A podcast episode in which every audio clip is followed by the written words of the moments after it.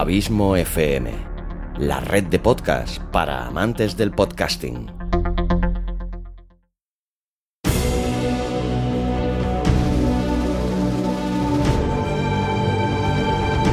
Una producción de Abismo FM y Lorincisus, creada para todos aquellos que quieren disfrutar de su tiempo libre escuchando grandes historias.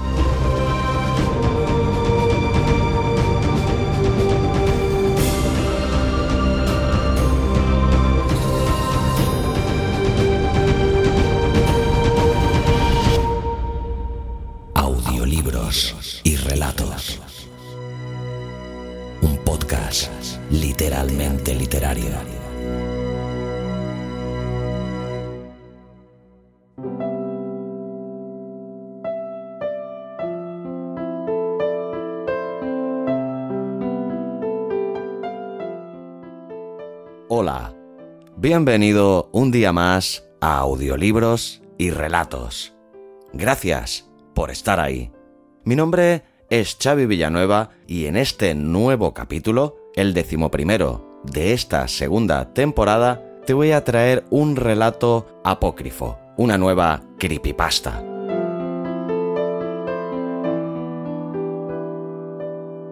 Si no sabes de qué te estoy hablando, te diré que ya hablamos de este género en el quinto capítulo de esta segunda temporada, que coincidió precisamente con el capítulo número 100 de la red Abismo FM, y en ese capítulo te narré una historia llamada El experimento ruso del sueño perteneciente a este género, la creepypasta.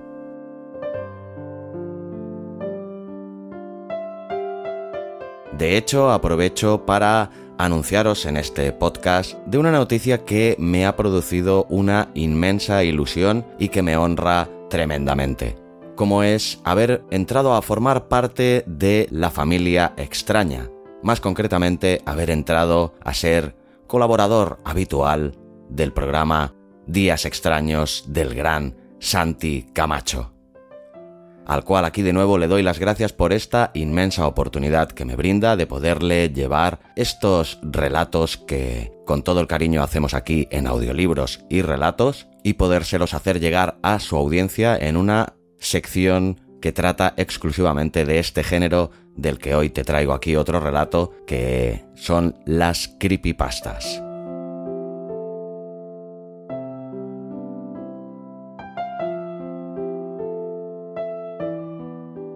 Para los que no escucharais el anterior capítulo y desconozcáis qué se esconde tras esta curiosa palabra, os diré que una creepypasta es una historia corta de terror recogida y compartida a través de Internet con la intención de asustar o de inquietar al lector. El nombre proviene de la jerga de Internet copy-paste, copy-paste, y se podría decir que guardan ciertas similitudes con las leyendas urbanas, aunque no siempre tienden a tomar la forma de texto escrito o narración. Algunas creepypastas vienen en forma de vídeos o videojuegos supuestamente encantados.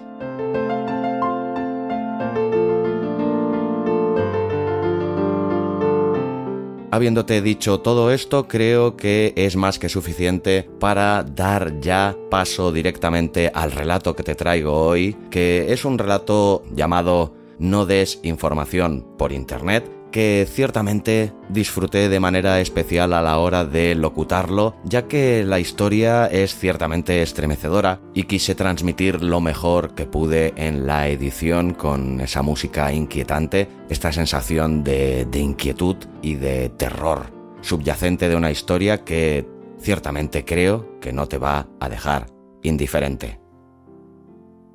Ahora sí, te dejo ya con este fantástico relato. Bienvenido, bienvenida a Audiolibros y Relatos, un podcast literalmente literario.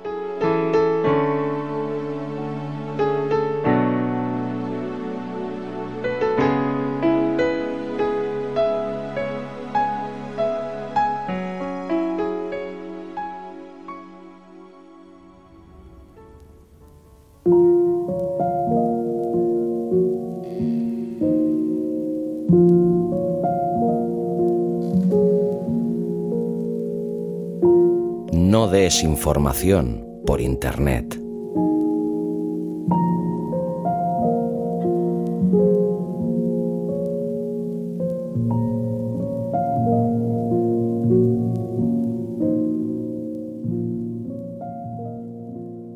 Hijo, necesitamos tener una conversación muy seria acerca de la seguridad en Internet. Le dije mientras me sentaba a su lado. Su laptop estaba abierta, jugaba a Minecraft en un servidor público. Sus ojos se encontraban estancados en la pantalla. Había una ventana de chat abierta con diversos comentarios. Hijo, ¿puedes dejar de jugar un minuto? Salió de su mundo de juego cerró su portátil y me miró. Papá, ¿es otra de tus historias de miedo trilladas? ¿Qué qué? Fingí por un segundo, y entonces le sonreí. Pensé que te gustaban mis historias. Este pequeño había crecido escuchando mis historias sobre chicos que se enfrentaban a brujas, fantasmas, hombres lobo y trolls. De la misma forma que muchas generaciones de padres usaba estas historias de terror para reforzar su moral y enseñarle lecciones de seguridad. Los padres solteros como yo deben emplear todas las herramientas a su disposición. Frunció el ceño. Eran divertidas cuando tenía seis años, pero ahora me estoy haciendo grande. Ya no me asustan y son algo tontas. Si me vas a contar una historia sobre Internet, podrías hacerla muy, muy, muy aterradora. Lo vi de reojo, incrédulo. Él cruzó los brazos en señal de rechazo. Papá, ya tengo diez años y puedo aguantarlo. Mmm, está bien, lo intentaré. Y comencé.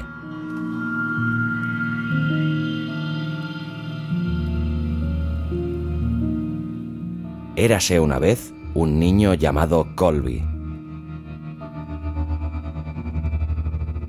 Su expresión me indicó que no le había impresionado con el tema de introducción.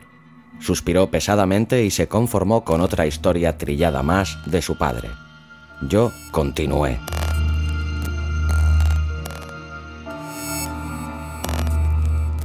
Colby navegaba por varios sitios web para niños. Después de un tiempo, pasó a platicar con otros compañeros que encontraba en sus juegos en línea. Fue ahí que hizo amistad con un niño de 10 años llamado Helper 23. Tenían en común los mismos juegos y programas de televisión. Se reían de los chistes del otro. Exploraban nuevos juegos juntos.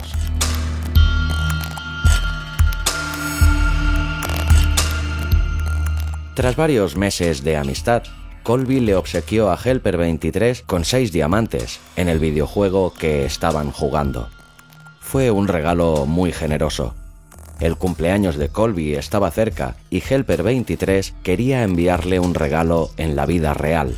Colby creyó que no tenía nada de malo si le daba su dirección a Helper 23, siempre y cuando él prometiera que no se la daría a extraños o adultos. Helper 23 hizo la promesa de que no la compartiría con nadie más, decidido a enviarle el paquete. Pausé la historia y le pregunté a mi hijo, ¿Crees que fue una buena idea? No, respondió mientras agitaba la cabeza vigorosamente. A pesar de su actitud, se estaba interesando en la historia. Bueno, Colby tampoco. Se sintió culpable por haber dado su dirección y su culpa comenzó a crecer y crecer. Para cuando se puso el pijama la noche siguiente, su culpa y su miedo eran más grandes que cualquier otra cosa en su vida. Decidió que le contaría la verdad a sus padres. El castigo sería grave, pero tendría la conciencia limpia. Se metió en su cama mientras esperaba que sus padres fueran a arroparlo. Mi hijo sabía que la parte aterradora estaba por llegar. A pesar de su fanfarronería, se inclinó hacia el frente con sus ojos bien abiertos. Entonces bajé la voz deliberadamente.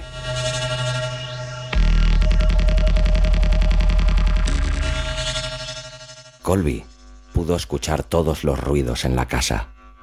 Una lavadora balanceándose en el área de servicio, las ramas golpeando contra la pared fuera de su habitación, su hermano bebé balbuceando en la cuna, y había algunos otros sonidos que no lograba identificar del todo. Finalmente, los pasos de su padre hicieron eco por las escaleras. Oye, papá, llamó con cierto nerviosismo, tengo algo que decirte. Su padre asomó la cabeza por la puerta en un ángulo incómodo. Bajo la oscuridad no se notaba el movimiento de su boca y sus ojos no se veían del todo sanos. Sí, hijo. Su voz era muy diferente también. ¿Te encuentras bien, papá? preguntó el niño. Ajá, susurró el padre con su voz extrañamente afectada. Colby se tapó con las sábanas a modo defensivo. Mm, ¿Mamá está en casa? Aquí estoy.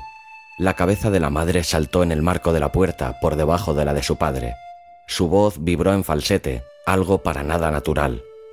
¿Nos vas a contar que le diste nuestra dirección a Helper 23? No debiste haber hecho eso. Te dijimos que nunca dieras información personal por Internet. Él no era un niño de verdad, solamente fingía ser uno. ¿Sabes lo que hizo? Llegó a nuestra casa, forzó la entrada y nos asesinó a los dos, solo para que pudiera pasar algo de tiempo contigo.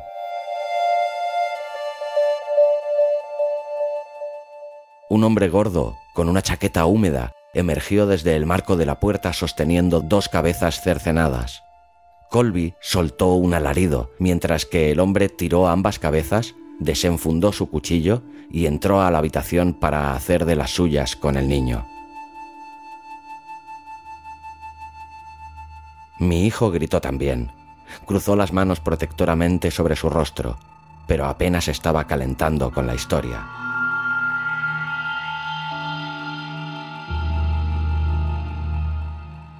Después de muchas horas, el niño casi estaba muerto y sus gritos se habían convertido en quejidos. El asesino notó el llanto del bebé en el otro cuarto y retiró el cuchillo del cuerpo de Colby. Fue como un obsequio, Nunca había asesinado a un bebé antes y estaba emocionado por la posibilidad. Helper 23 dejó a Colby en su lecho de muerte y persiguió el llanto como si fuese la luz de un faro.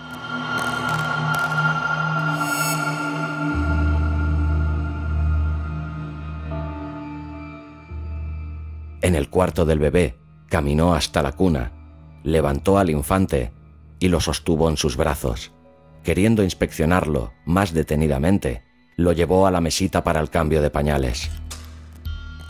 Pero mientras lo sostenía, el llanto desistió. El niño alzó su mirada y le sonrió. Helper 23 nunca había sostenido un bebé, pero lo arrulló con gentileza, como todo un profesional.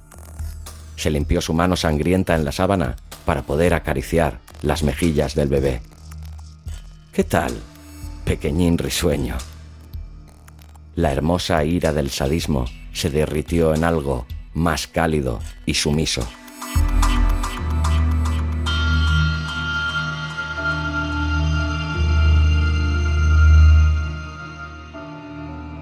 Salió de la habitación, se llevó al bebé a casa, lo llamó William y lo crió como si fuera suyo.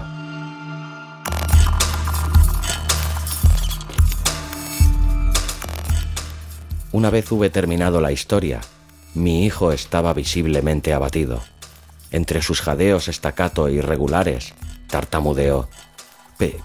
pero papá, William es mi nombre. Le guiñé un ojo como suelo hacer y revolví su cabello. Claro que lo es, hijo.